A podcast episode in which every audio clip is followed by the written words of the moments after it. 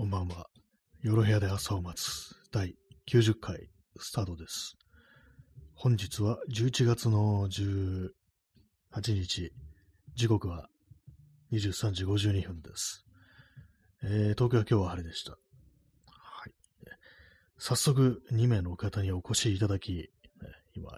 1名の方が即退出されたという感じなんですけど、ちょっと笑っちゃいました。なんか、マッハでっていうね感じでね。ありますからね、でもなんかこう、タップしたけど、いや、やっぱなんか他のに行ってみようみたいな、そういうことって、割とね、私も聞くときとか、こうありますけども、はい。えー、今日久々に音楽をかけてるんですけども、スピーカーをあのー設置したんで、モニターの脇にスピーカー設置しました。まあ前から持ってたやつだったんですけども、あんまこう使ってなくって、まあ、たまには鳴らしてやろうじゃないかという感じでね、こう設置してるんですけども、このスマホのマイクが、あのー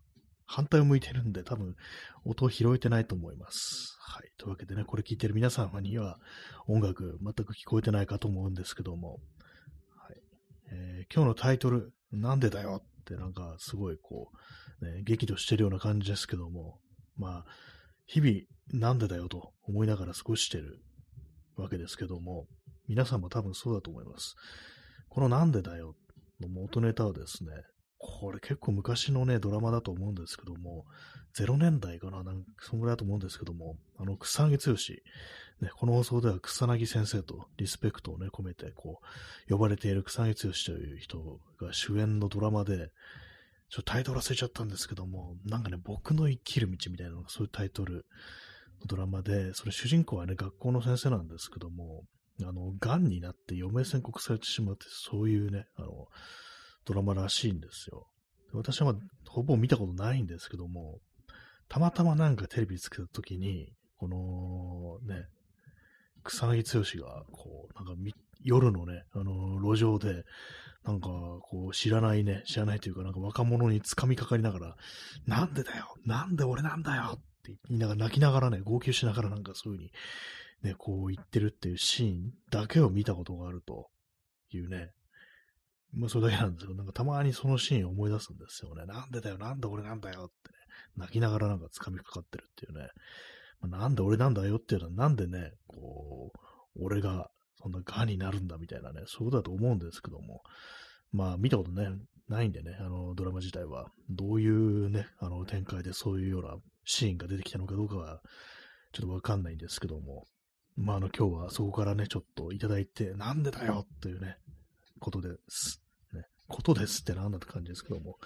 ね、それこそなんでそ、なんでだよってね、言いたいのは皆様の方だと思うんですけどもね。本当わかんないですよ、本当に。日々なんでだよと、ね、互いに思い合いながら、こうね、人間生きてるんだなと思うと、ね、まあ、み全部そうかもしれないですね。なんかね、こう、世の中で起きる悪いことだとか、ね、まあそういうものはね、はい。急にちょっとあの、シリアスな話になりそうなんでね、無理やりちょっとこの話切り上げますけども。はい。えー今日は、ね、11月の18日ですけども、あのーちょっとね、あのー天気の話をしたいんですけども、毎日してんだろって感じですけども、えー今日はですね、あの18度でした、え最高気温18度ですね。最低気温9度だったんですけれども、はい。まあ、暖かいですよね、なんかね、11月にしては多分ね、まあ、そういうわけで、こう、え早速、あの、ハーブティー、永遠の安らぎを飲みたいと思います。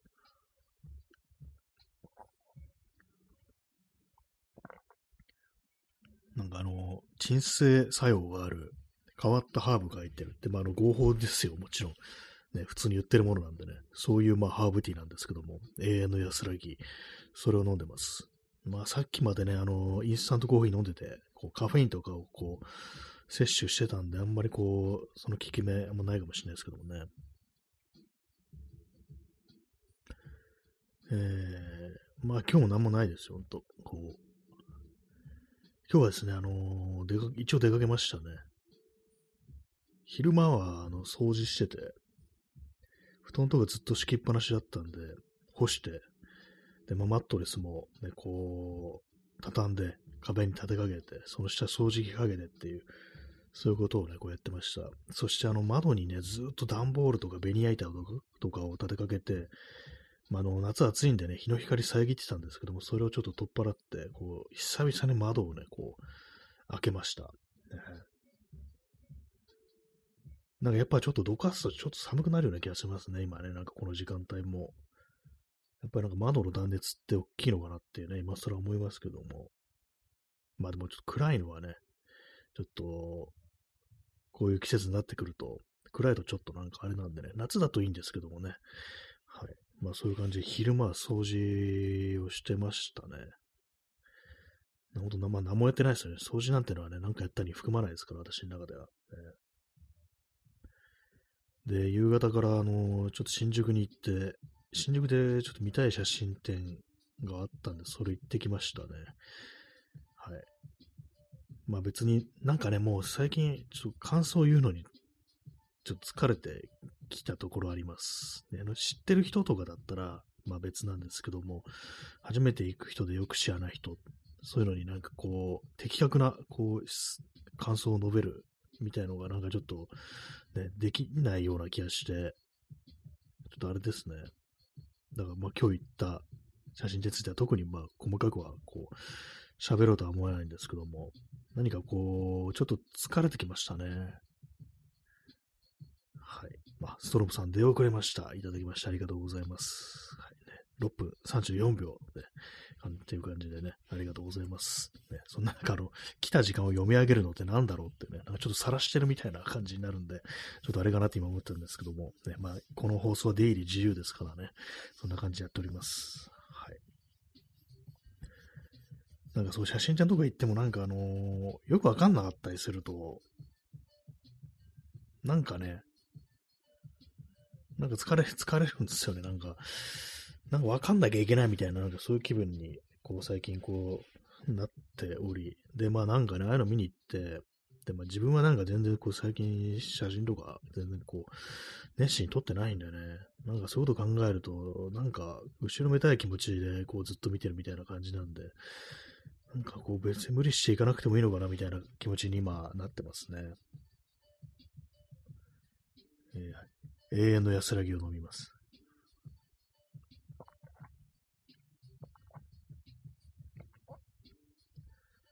まあそういうわけで、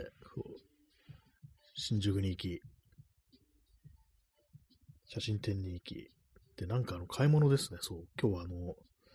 無印で靴下買おうと思って、最近もうね、あの、結構穴が開いてきたんで、前、ね、使ったやつが、それもあるんでね、買いに来ましたね。まあ、この袖は割とこう、無印の靴下をね、だいぶ、あの、押してるんですけども、まあ、同じやつです。結局のところ。ね。また同じものを買いました。はい。それで、そうですね。それだけですね。ちょっと今何を就任し、しに行ったのか忘れたんで、あの自分のツイッターのつぶやきを見てみたいと思います。あそうですね。無印で靴下買うのと、写真展を2つ見る。ね、これ1つね、ちょっと忘れてて、ね、なんか見,、ま、見れませんでした。なんもちろんもうどんどんめんどくさかったんで、結局まあ写真展は一つしか見なかったんですけども、あとまあエタ、無水エタノールを入れる瓶を買う。これもいいのがなかったんで買いませんでした。で、あとアルミフラットバーと角材を買うっていうね。これもできませんでしたね。できませんというか、まあ、いらないかなと思ったんで、あの、まだその、まあ、LED で照明を作るというね、ことをやってるんですけども、そのパーツなんですけども、なんかちょっとあんまりこう、形が今はっきりしてないから買うのやめといた方がいいなって思って買いませんでしたね。ただまあ結局、ちゃんと達成できたのは無印で靴下を買うという、非常に単純なね、ことだけですね。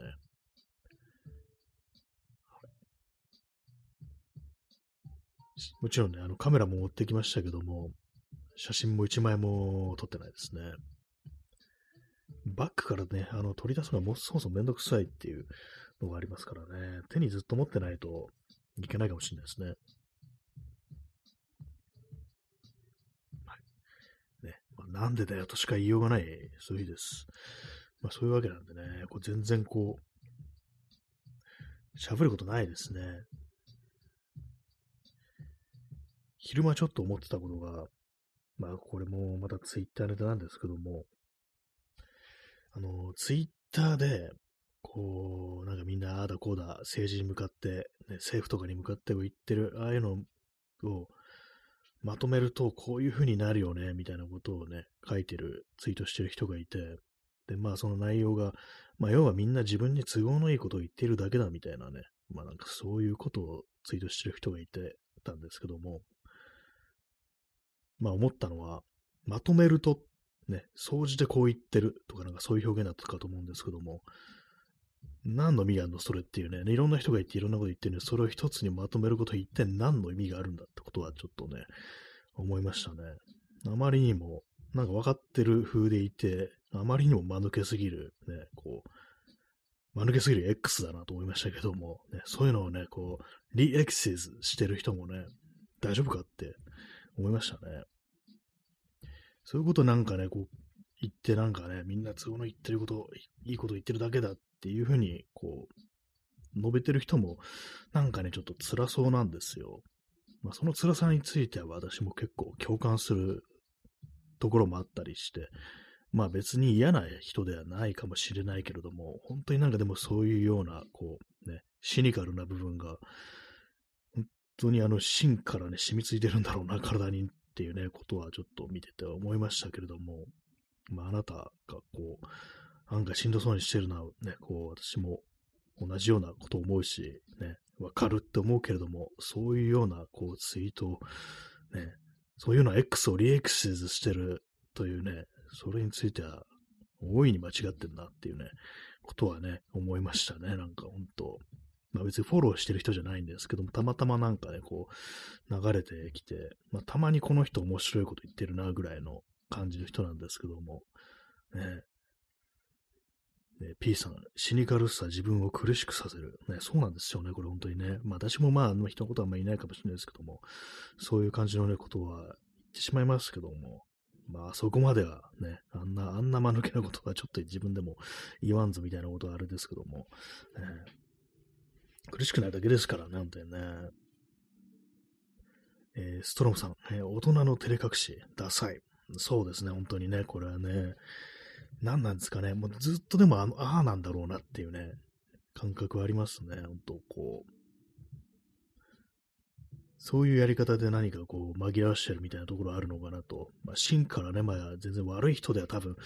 ないとは思うんですけども、でもね、ほんとなんか、それは良くないっていうね、何も一つもいいことないなっていうね、ことを本当こう、思いますね。私がね、ちょっとやるのは、なんかあの、皮肉っぽいことね、言っちゃうのは私もやります、ありますね。なんか、それでなんか人を嫌な気持ちにさせるっていうのは、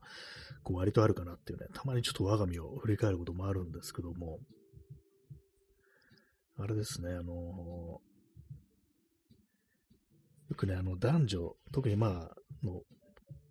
あれですよ、まあ、結婚だとか、だとか、まあ、付き合うとかそういうのもありますけども、そういう時にね、あの、男性の方が結構年上であるみたいなところで、ね、なんか、すごい年の差、ね、こう、気持ち悪いぞみたいな、そういうのって結構あると思うんですけども、まあ、そういうことがあった、あると、私はなんか、まあ、これもなんかネタなんですけども、ね、このカップルとこのカップルはね、何歳差だからね、これはもうね、犯罪だろうみたいなね、あの、あれですね、まあ、はっきり言いますと、星野源と、なんだっけ、あの、荒垣、新垣、どっちかわかんないんですけども、ゆいっていう人。ね、あの二人が結婚した時に、ね、この二人、ね、すごい年の差あるじゃないか。多分、多分3歳とか4歳だと思うんですけども、これも犯罪だろみたいなね、まあそういう、まあ、冗談なんですけども、ネタなんですけども、ね、まあこういうこと言うと実際なんか年の差あった結婚してる人が、なんか嫌な気持ちになるっていうね、いくらまあネタで言ってるとはね、こう分かってもっていうね、ところあるんでね、なんかそういう、そういうところではね、私もその辺のなんかこう、シニカルなところっていうのはちょっと霊障っぽいところはね、なんかありますね。その手のなんかちょっとあんま笑えない、笑えないこう皮肉というか、なんかネタみたいのはちょっとやりがちだなところがありますね。えー、P さん、えー、前澤のスポスーパーカーが燃える、えー、渋谷の宮下パークが略奪される、そんな光景で素直にぶち上がるべき。そうですよね、あれね。これはもう、これはいいぞってね、なりますからね、スーパーカー燃えたらね、ほんとこう、私としてはね、本当期待してたのはね、あの、大気圏突入するときに燃え尽きるぐらいのことはね、なんかあったら、すごいなと思ったんですけども、なりませんでしたね、あれね。まあそこまでいくと完全に死を願ってしまってますからね、ちょっとあれかもしれないですけども、ね、まあ、渋谷の宮下パークが略奪される。ね、あそこね、そうですよね、略奪映えしますよね、本当にね。だから墓標みたいな感じしますからね、全部灰色でね、行くたび思うんですけども、ね。ー、ストロムさん、えー、星野源の政治思想が気になるところではあります。ああ、なんかね、ちょっとね、あれですね。何考えてんだろう、みたいなね、こう、あの人のもと、もともとのね、あの、バンドのメンバーとかは、割になんかこう、今のこう、まあ、権力だとかね、まあ、政府っていうところに結構ね、あの、アゲンストな感じのね、人だったっていうのがあるんですけども、星野源はどうなのかっていうね、感じありますね。あんまこうよく知らなくってね、なんかあの私、曲もなんかよく知らないし、なんか昔バンドをやっていたというぐらいのことしか、こうあんまわかんないんですけども、ね。なんかね、気になりますよね。P さん、頑張ってくださいのギフトいただきましてありがとうございます。これあの、応援団ですね。赤い鉢巻き巻いてね、私にとって赤い鉢巻きといえば、もうランボーっていうね、のが出てくるんですけども、これは違いますね。血の色に染まってるわけではないと思います。ね、頑張ってくださいのギフトいただきましてありがとうございます。えー、ストロムさん、えー、弦の名に恥じぬように、そうですよね、中岡弦とね、あの、裸足の弦の主人公の弦と同じですから、ね、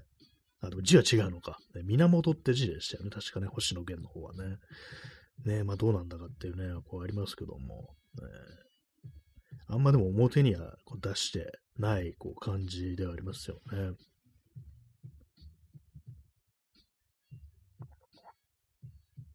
さっき言ったあの、元ね、あのバンドの仲間であるところの星野源の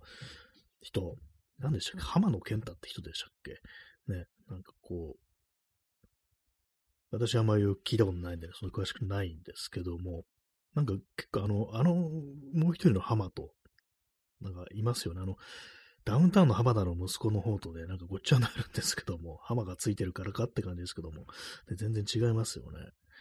どっちがどっちかわかんなくなるとこあるんですけども、最近ようやくあの、なんかこう、分かったっていう感じです。はい。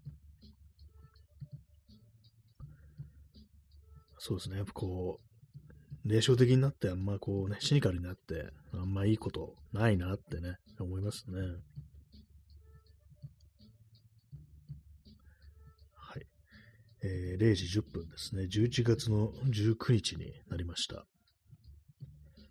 今日はあれですね、あのー、部屋にね、布団、いつも敷いてあるんですけども、今日はあのー、畳んであるんでね、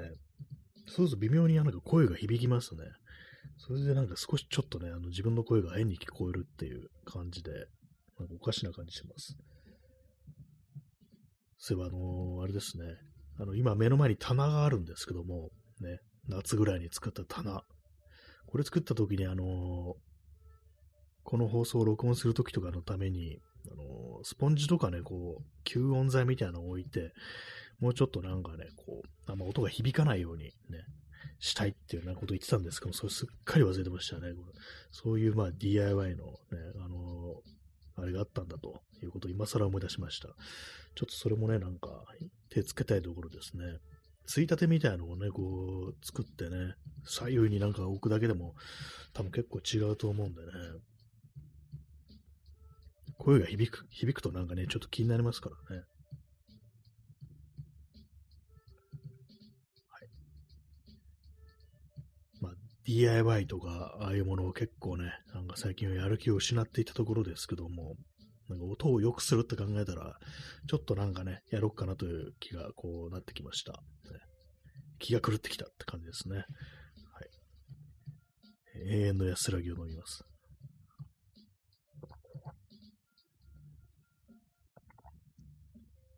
あんまりこう、ハーブティーの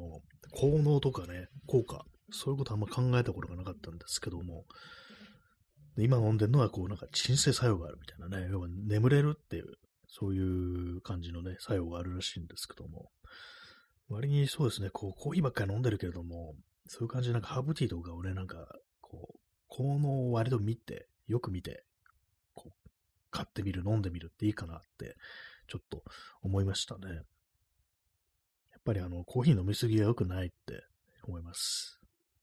毎日毎日飲んでるとね、大人が全然美味しくないんですよね。たまになんかこう間開けてカフェインとかね、抜けた状態で飲むとあ美味しいと思うんですけども、毎日毎日飲んでると本当飽きてるけれども、なんか惰性でね、ひたすらこう、ただただなんか流し込んでるみたいな感じになるんで、ちょっと、ね、他のね、飲み物と交互にね、していった方がいいんじゃないかなと思いました。はい。なんでだよっていうね、まあそういう剣幕で始まったこの放送ですけども、この永遠の安らぎを読んでね、飲んでね、あの、安らいでいこうじゃないかと、えー、そういうところでございます。はい。まあ今日やったことはね、本当にないですね。ギターの練習もしてないですね。あれですね、あの、スタジオとか、ね、リハーサルスタジオ、ああいうの見てると夜中でもやってるってところ割にあったりするんですね。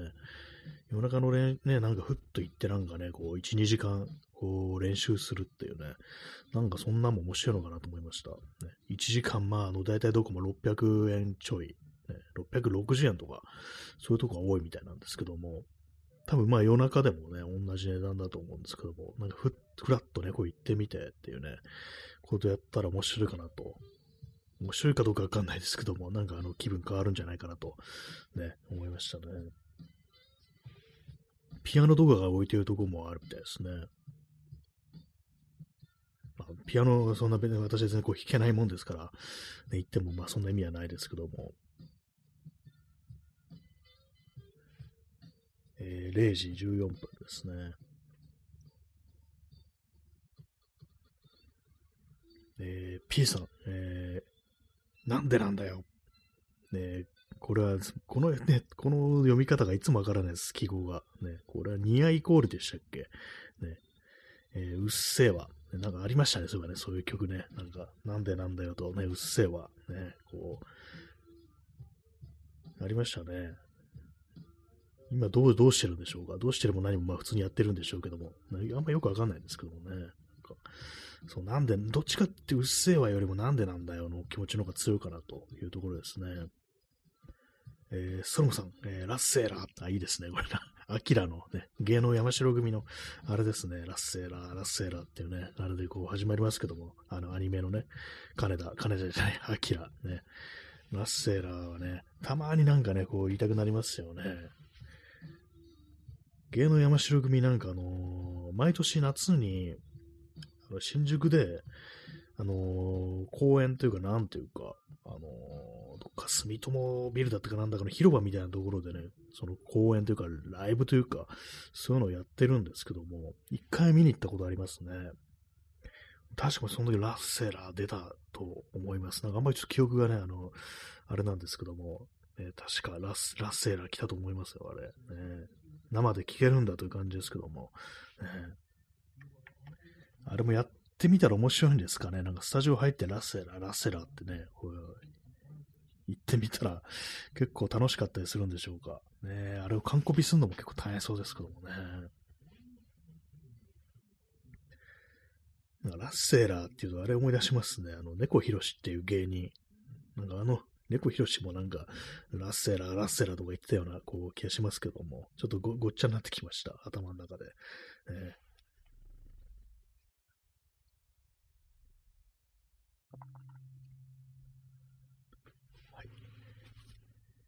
まあ、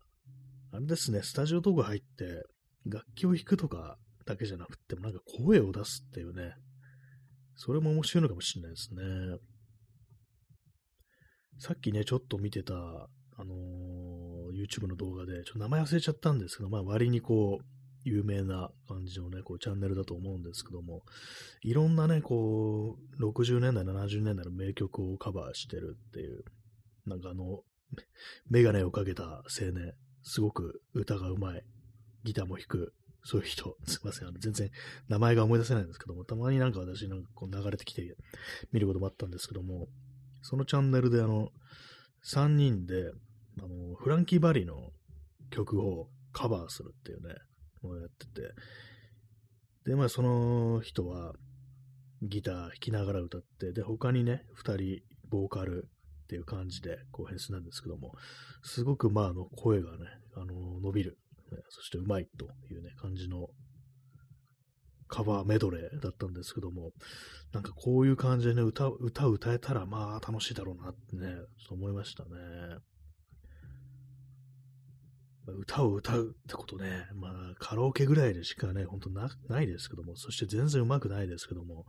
ね、まあ一度なんかあのー、ちゃんとこう練習してみたりしたらどのぐらいまでこう、ね、やれるのかなってことはたまに思ったりしますね。あんまりね、ちゃんと練習するなんてことは、まあ、やったとしても、あの、学校通ってる時ね、あの、音楽の授業ぐらい、まあ、合唱コンクールみたいな、まあ、場所によってあると思うんですけども、私も通ってたね、中学校には合唱コンクールってやつがあったんですよ。まあね、そういう時ぐらいしかね、あの、歌を練習するっていうね、機会ないと思うんですけども、ね、大人になってからもうちゃんとなんかこうね、何かでね、こう集まって合わせてみたらね、練習してみたらどうなるんだろうってね、ちょっと思ったりしますね。永遠の安らぎを飲みます。でも、いざね、なんかあの歌を歌ってみると、本当ね、なんで自分はこんな声なんだとか、全然声が出てないな、みたいなね、そういうね、ことは本当思いますからね。私みたいにこういう風にラジオトークとかでブツブツ喋って、自分の声というものに慣れてる人間ででも、やっぱ歌を歌うとなるとね、うわ、なんだこれみたいなね、感じにはね、すごくなりますね。全然出ないじゃないのっていうね、感じですからね。まあでもそんな人間でももしかしたら、なんかこう、熱心に練習をすれば、少しぐらい、あの、マシにできるんじゃないかみたいなことをね、思ったりするときがありつつも、そんな機会はないですからね。歌を歌うのは本当にハードルが高いですよね。あの楽器を弾くというよりもね。なんで自分は、ね、なんで人間は自分の声が恥ずかしいと感じるんですかね。本当不思議ですね。最近あのずっと30分の放送で終わったんで、今日はちょっとあの延長しようかなと思います。延長というかね、あの、一旦終わったらまたすぐ始めるという、まあ、いつものやつですね。二部制ですね。第二部始めるというやつ、ね、久々にやろうかなと思います。今日ちょうど霧のいい第90回というね、そういう日でございますし、まあ、あと土曜日だということもありますので、まあ、そんな、なんかあの、もったいつからあれでもないんですけども、しょっちゅうや、しょっちゅうやってただろうって感じですけどもね、そういうのね。まあ、あの、今日は二部制にしたいと思います。はいまあなんか最近はやっぱこう考えるのはあれですね。あの、そういう感じでこう、スタジオとかに入ろうって話になってるから割と音楽を聴けているというね、感じですね。まあそういうのもあって今日はあのスピーカーを出してきたという感じです。本当なんかあのパソコンで音楽聴くのが当たり前になっちゃいましたからね。低い音とかはね、ほんとなんか全然こう、スピーカーで聞かないとよくわかんないですね。今、あの、使ってるスピーカー、つまみがね、あの、ボリュームの他にベースっていうのが1個だけあって、で、それを今、フルにしてるんですよ、ベースを。要は、低い音を、低音をよく出すようにしてるって感じなんですけども、こうすると結構ね、今まで聞こえなかったような、イヤホンとかだとか、ね、あの、聞き逃してたような音が、やっぱちょっと聞き取りやすくなりますね。ベースだとか、そういうものがね。まあでもなんかあのね、あの CD からリッピングした音源とかをまあ聞いてるわけなんですけど、ね MP3 で。なんかどうもスピーカー向きじゃないのかなっていうね、そういう感じで圧縮した音源っていうのは、あんまその音質のことわかんないですけども、なんか昔 CD とかで聞いてた時より、なんかね、大したことなく聞こえるなっていう、ちょっとそういうこと思っちゃってますね。あ、また30秒切ったんで、ね。とりあえずまあ第1部終わって、またすぐ第2部をこう、始めたいなと思います。まだあの、15秒ぐらいあるんですけどもね。まあなんでだよというね、もうこう回ですけども、絶叫しながら第2部もお送りしていきたいというふうに思います。それでは第1部、完です。えー、第1部終わって、すかさず第2部を始めたいと思います。えー今日のタイトルはなんでだよですね。なんでだよ第2部。なんでだよな後のびっくりマークはいくつだったか忘れちゃいましたね。とりあえず5個にしておきます。なんでだよ第2部。ね。なんか昔のテレビ番組みたいですね、これね。はい。はい、えー、早速第2部を始めさせていただきました。ねちょっと安らぎを飲みます。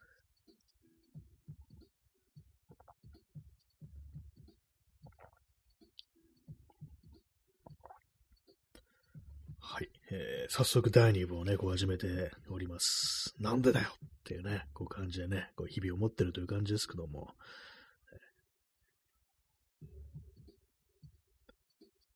今何を言おうとしたのかね、ちょっと忘れてしまいました。今何か言おうとしたんですけども、ねさっきそうスピーカーを出してるって話をしてましたね、そういえば。ね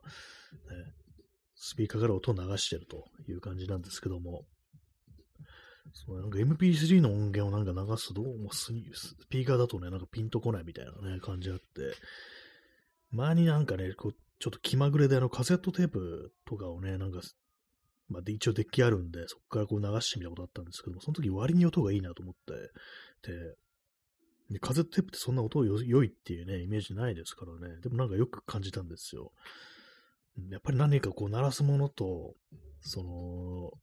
元の音源みたいなものの関係ってあんのかなみたいなね、ことは、ちょっと思いますね。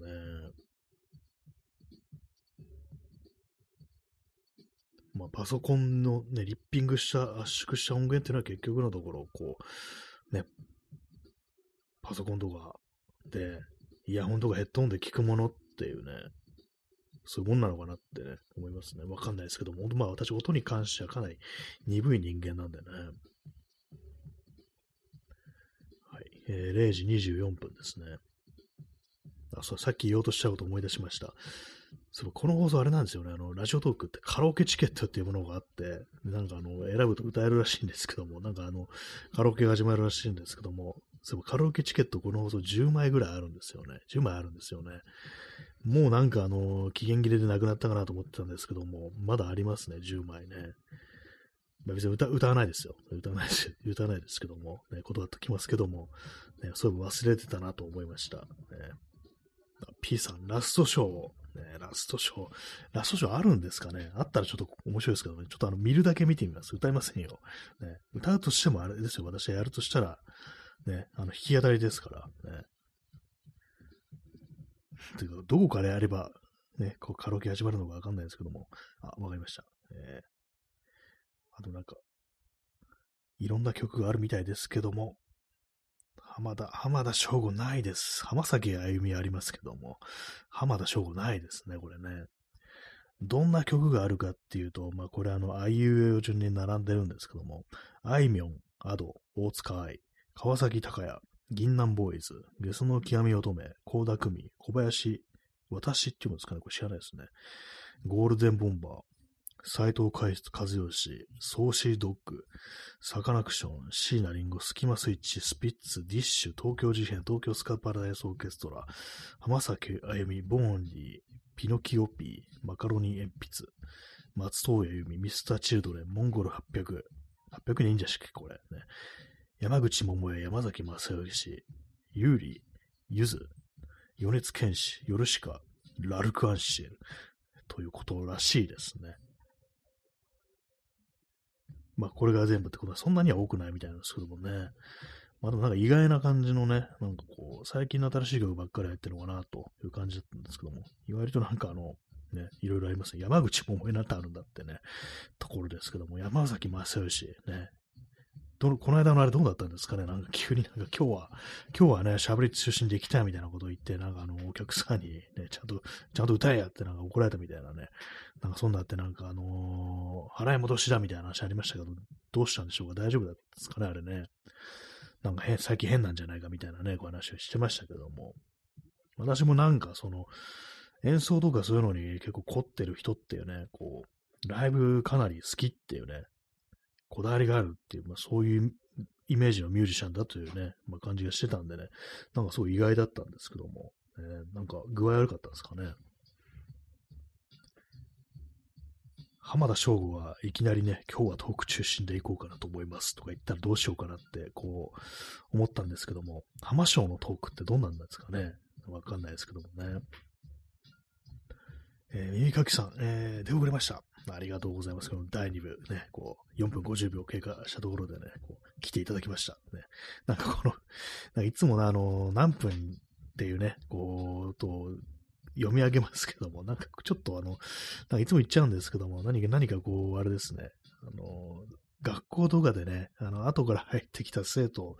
教師がいじるみたいな、なんかそんな感じをちょっと思い出してしまいますね。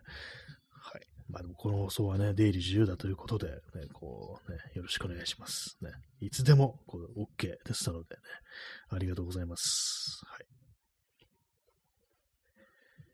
まあ、そういうわけなんでだよという感じです。ございます。ね、浜省のトークってどんなんだろうというね、こう感じでしたけども。えそう、昨日とかもね、結構、浜省、浜省練習してました。ギターで弾くね。ストロムさん、完全入れ替え制のラジオ。あの、昔のなんか映画館みたいな、なんかそんな感じですかね。こう、なんかいいですね。こう、入れ替え制。第1部と第2部で、ね、こう、どっちかしか聞けないっていうね、不思議なラジオですよね、それね。なんかこう、どんな、どんなこと喋ったんだろうなとかね、なんか、そんなこと思いながら聞くラジオっていうのもちょっとあの、ね、面白くていいかもしれないですね。そうですね、浜省のそのラストショーをね、そう、昨日練習してたんですよ。浜省のラストショーを、まあ前も言いましたけども、ロックステディ風にアレンジするとどうなるのかっていうね、そんなことを思いながらね、チャッチャッチャっていうね、感じでね、あの感じのリズムでこうギターを弾いてたんですけども、なかなかね、そう、難しいなと思って、やっぱりリズムないとダメかなと思ったんですよね。まあ頭の中だけでやってると、ちょっと分かりづらいかなと思って、そう、それもあってさっきちょっとあの、この間やろうと思ってね、よくわかんないままにしておいた、あの、私、なんかそのラジオとかの録音は、リーパーっていうね、ソフトを使ってるんですけども、それであのドラムを打ち込むやり方みたいなものをちょっと、ね、あの、やってました。ね、一応なんか音源ダウンロードしてきて、ドラムキットのね、まあ、それで音を出すっていうね、そこまではこう、いけたんですけど、結構ね、なんかあの手の、こう、DAW っていうんですかね、DTM 用のなんかソフト、なんか DAW とかなんかそういう読み方するらしいですけども、ああいうのね、なんかそれなりになんか結構ね、覚えるのめんどくさいですね、ああいうのね、なんか独特ななんかこう、UI というかなんというか、ね、そういろんな操作の方法ってものがありますから、なかなか覚えられないっていう感じなんですけども、まあそれでなんかちょっと、まああのー簡単なね、こうリズムみたいのをこう打ち込んでみて、それに合わせて弾いてみるっていうね、そういう風にしよっかなっていう風に思ってるところですね。浜章のラストショーをね、アレンジすると、どんな具合になるのかっていうね。結構ね、ロックステディっていうのはそのベースっていうか、のなん、ベースなんですかね、あれね、なんかあの、それがなんか重要なのかと思って、私みたいなギターはね、こうひたすらチャッチャッチャッというね、カッティングをしてるというね、それでだけで済みそうなんですけども、そっちのベースの方は割と大変な感じになるのかなというふうに思ったんですけども、なんかそれっぽいのをね、私自身弾きながらなんかこうね、やってました。まあなんか難しそうではありますけどもね。あとはですね、あの、私、浜章、最近聴いた浜章の曲で、あの、ダンスっていう曲が非常に良かったというね、こう話を、だいぶ、1週間か、まあ、2週間か、そのくらい前の放送でね、こう言ったんですけども、ラストショーとダンス、コードが非常に似てるっていうね、ことに気づきました。ね。まあ、それだけなんですけども、なんか弾いてたらね、なんかこう、最最初はラストショーやるぞってなったのが、いつの間にかダンスになってるっていうね、そんな感じになったりしてってね、ちょっと思いましたね。永遠の安るぎと呼ばれるハーブティーを飲みます。完全に冷たくなってますね。はい。まあ、そのような感じでございます。そう、なんか音楽、楽器の練習とかするときに私はそのリズムみたいなものをね、こう一切鳴らさないでね、本当練習するんでね、そういうのもあったりして、こうリズム感みたいなものが全然培われずに、こう、生きているという感じなんですよね。ちゃんと練習をね、こうしてないです、ほんと。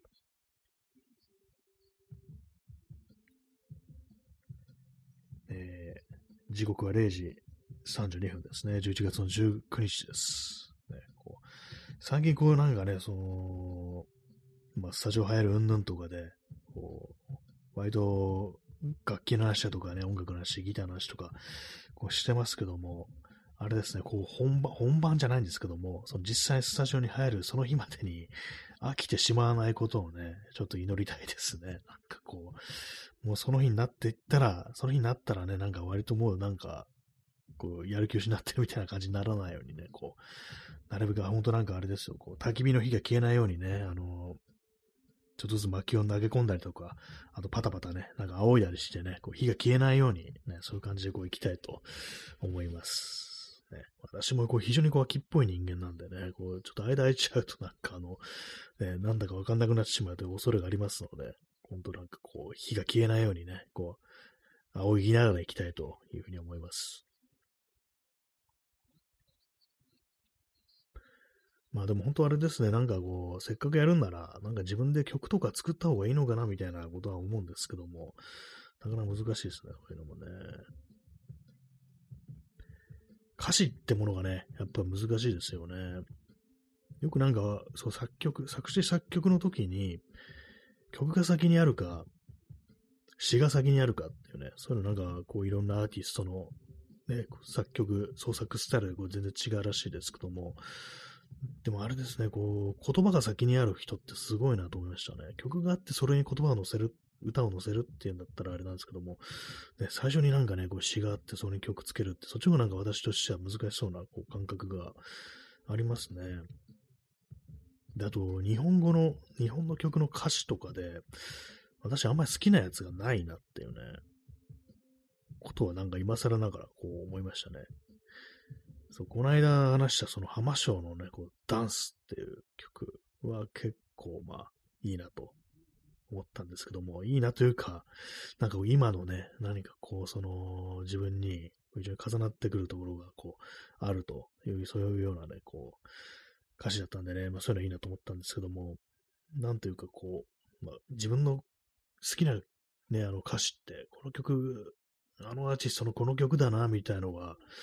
考えてみるとあんまないんですよね。だからね、詩というものはちょっと難しいなというふうに思いますね。これあの、詩ってなんだっていうね、話になりますよね。読む詩、ね、文章になってるし、私そんなにその詩の世界にこう詳しくないんですけども、私がなんかこういいなっていうふうに思うのって、まあ、日本語でですけども、大体まあ、あの、いわゆる現代詩と呼ばれているような、こう、詩人の詩っていうことが、こう、まあ、多いんですけども、たまに図書館でね、まあ、そういう詩集みたいなものをこう借りてくるときが、こう、あるんですけども、そうですね。まあ、そういう感じで、まあ、歌にのもちろん当然載ってないわけですよ。言葉ですからね。詩です、詩ですから。でもなんかあのー、そう現代詩に曲をつけてる人がいたなと思って、まあ、この結構有名な人ですけども、あの、高田渡っていうミュージシャンも亡くなってますけども、そういえば高田渡のね、あの、曲って結構現代詩をにあの曲をつけたってものが多かったなというふうにね、なんかこう思って、なんかな、夕焼けだったか夕暮れだったかっていうね、これあの、黒田三郎というね、こう、詩人、これ私もあの、本持ってるんですけども、ね、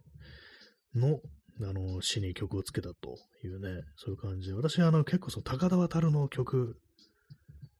が、あの、きっかけで、そう、現代詩ってものをちょっと読んでみたなんていうね、ことが結構あったんですよ。ねまあなんか、こう、結構不思議な感じですよね、そうするとね。歌から入って、ね、あ、これって元は詩があったんだ、みたいな感じでね、聞いてみるっていう感じでね、まあそう私の中でこう、いいなと思う詩っていうのは、やっぱその辺の現代詩と呼ばれているものっていうね、感じでございますけども、いざもう自分がなんかね、こう、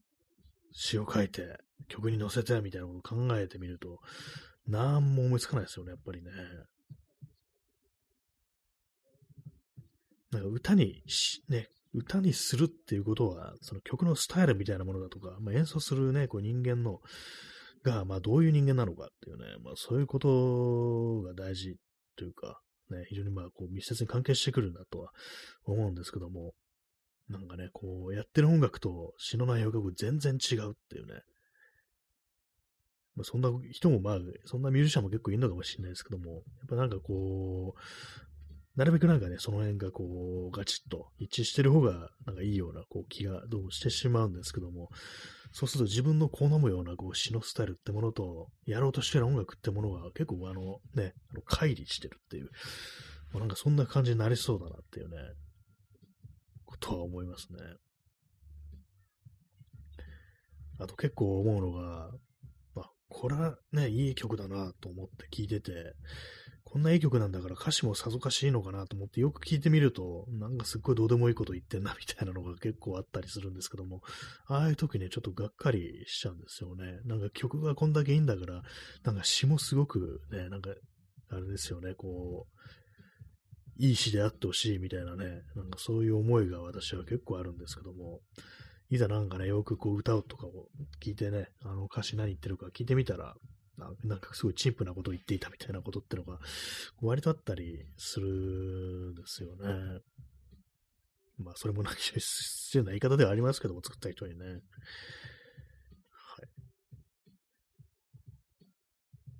まあ、詩は難しいというお話でございます。まあでもなんかこんだけね、あれですよ、ほんとスタジオ入るみたい、入る前に、ああだこうだ言ってると、入った時にね、なんかもう、変なね、なんか自分の中で期待みたいなものが膨れ上がってね、何かこう、がっかりしてしまわないように、ね、こう、ね、気をつけたいですね、本当にね。最初はね、ほんとなんか遊びのね、こうつもりでこう、やろうっていうね、そういうわけだったわけですからね、本当、え、そうです。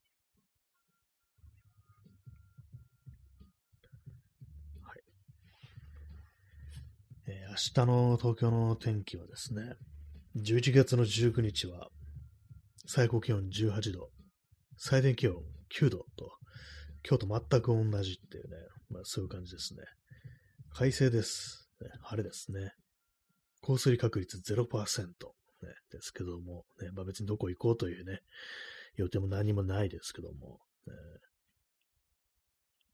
来週はずっと晴れですね。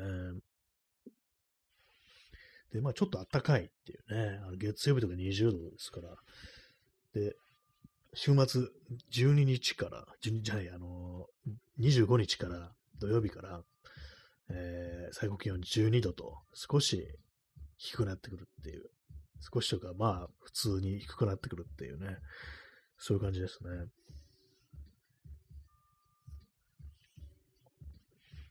困ったら天気のお話をしようという感じなんですけども、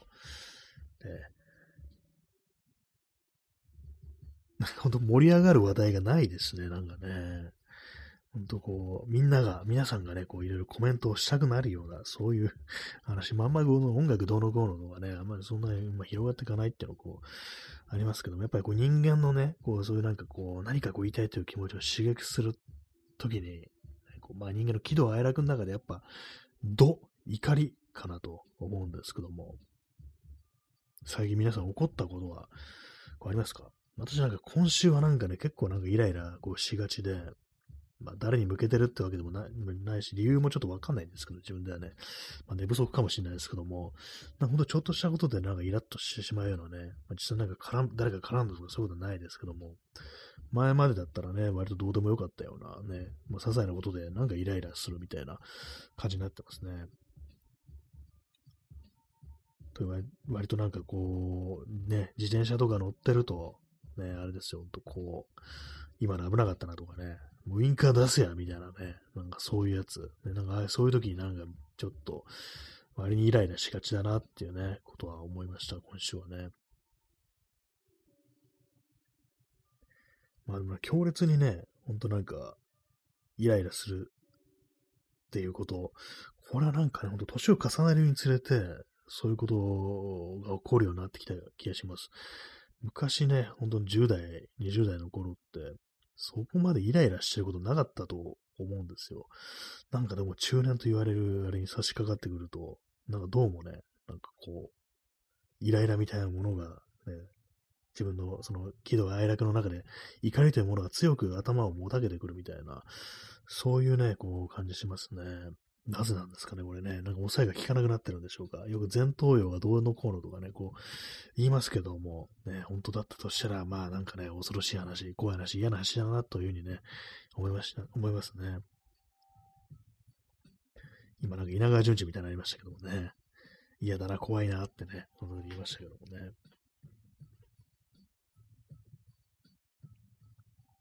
ね、まあ、あの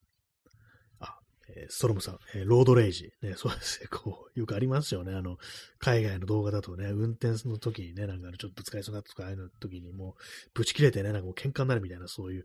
動画、ね、ロードレイジと呼ばれるね、タイプの動画ですけども、たまにね、あれに見ますね、私、ああいうのね、揉めてるようなやつ。ね、何なんですかね、ああいうの見たがる気持ちっていうのはね。結構まあ自己動画とかもまあまあ私見たりするんですよ。人が痛い目見てる動画を見るっていうね、なんかそういうやつ。まあ、一つには、あの自分がそういう事故を起こさないようにってのもあると思うんですけども、あんま関係ないようなね、こんなこと起こり得ないだろうみたいな、そういうような事故もね、なんか眺めてたりするっていうね、そういうの見てるとき何かこうね、気分がね、ちょっと上がってるみたいなね、なんかそういう感覚ってこうあるんですけども、やっ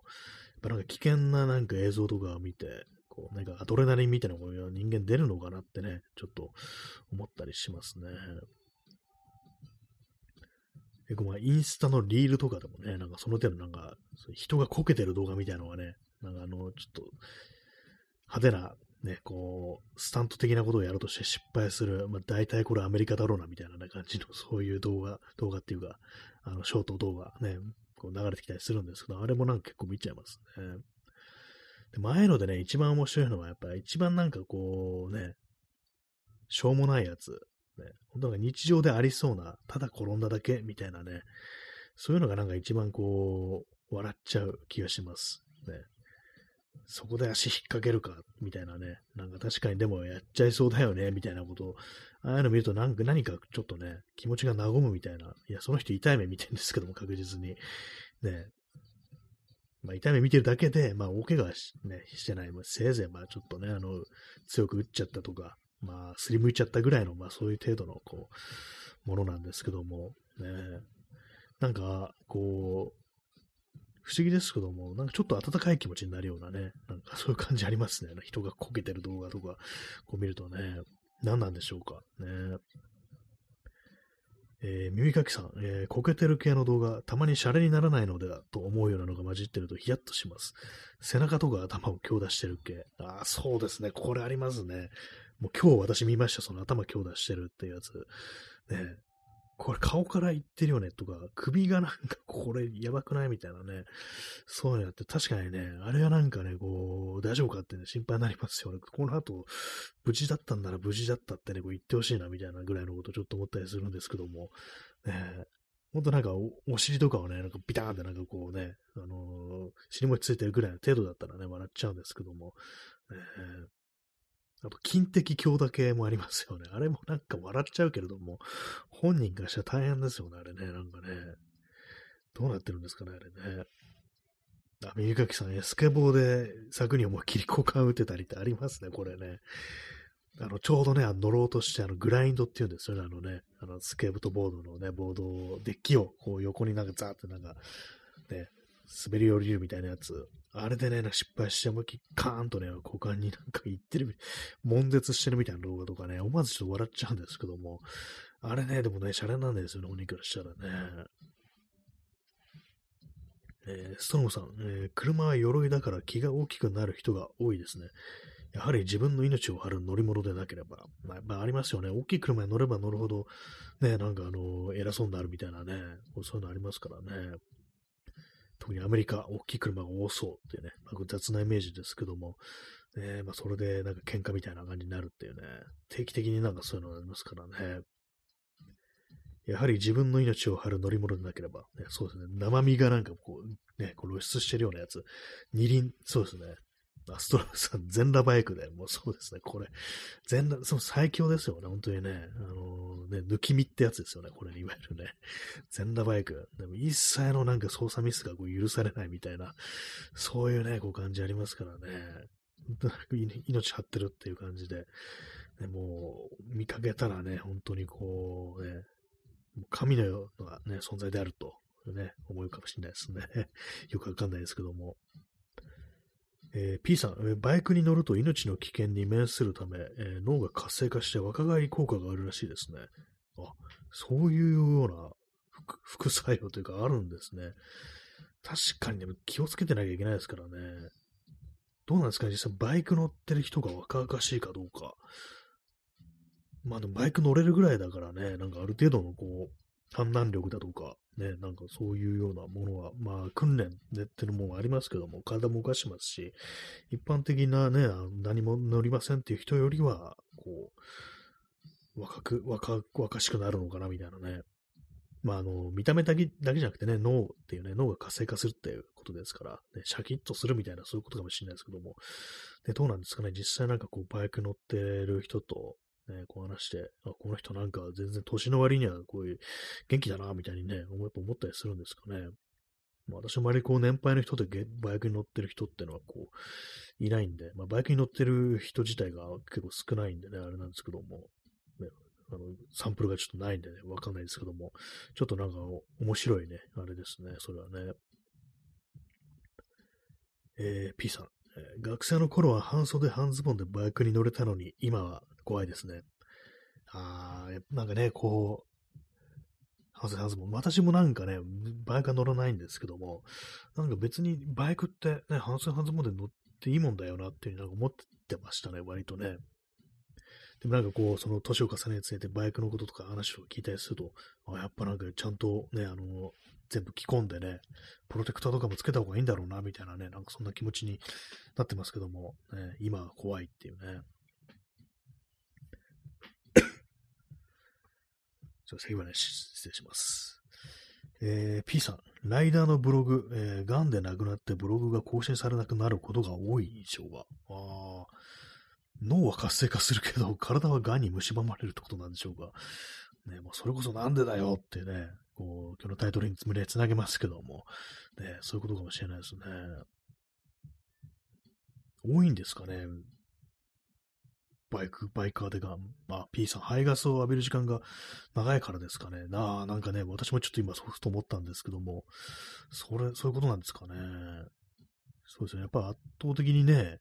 長いですよね。私、自転車に乗って大丈夫なんでしょう かね。あれも排ガスはするのかなと思うんですけども、まあ、車の後ろについたりすることがないですからね。端っこは知ってますからね。まあ、だからそこまでじゃないかと思うんですけども、ね、まあ、バイカーもね、まあ、ヘルメットはね、こう被ってますけども、ね、やっぱりどうしてもね、こう、浴びる、吸い込んじゃうっていうね、まあ、それは確かに多そうですよね。結構その、バイク乗ってる人から聞くとね、あの、ちょっと走って帰ってきたとき、帰ってきて鼻とか噛んだりすると、やっぱその、排ガスの、ね、排気ガスのなんかこう、ね、黒い何かがそのね、鼻噛んだ髪につくよってね、なんか話を聞いたことあったりとか、顔もちょっと黒くなるみたいなね、なんか話とか聞きますからね。やっぱりそういうのもあって、何かその発がん性物質みたいなものが体の中に取り込まれてるのかなっていうね、ことは、ちょっとありそうですね。